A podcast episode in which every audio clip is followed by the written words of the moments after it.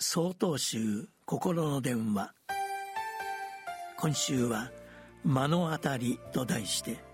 千葉県新生寺松井良子さんの話です。コロナ禍の暮らしにおいては人と人との接触を避けることが有力な感染対策の一つとされ直接に会うということが難しくなりました。一方ではインターネットが工夫活用されあらゆる分野で新たな可能性も広がっています。出向かずに仕事や会議を行うことができる。講義や講習会に参加できる。病院に行かずに診察を受けることができる。日本国内はもとより遠く離れた海外の人ともつながったり共有したりすることができる。確かに便利ではありますがパソコンの画面越しに相手や仲間の声が聞こえてその姿に接してはいても画面に向かって会話をするのは不自然さや物足りなさともすると寂しさを感じてしまうこともあるものです。大本山永平寺を開かれた道元禅師は「免寿目の当たりに会うということ目の当たりに学ぶということを大切にされました。このことを考える時心に浮かぶ思い出があります。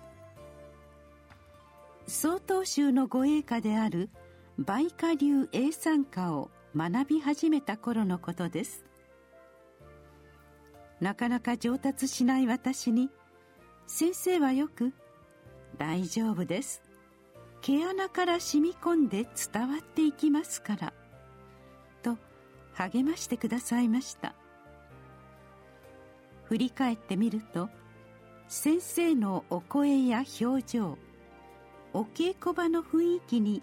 励まされさまざまな学びをいただいていたことに気がつきます。その時は分からなくてもできなくても膝と膝を突き合わせて目の当たりに先生の所作や大人へに接し続けることで理屈や言葉を超えて伝わっていくものがあるということを先生は教えてくださったのです。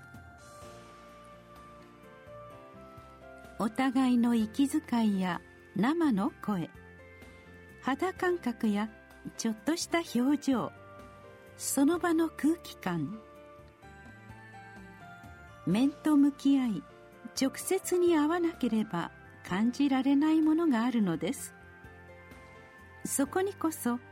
伝えられる何かがあるのではないでしょうか。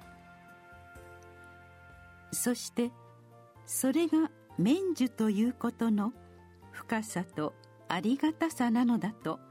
改めて感じています。4月5日よりお話が変わります。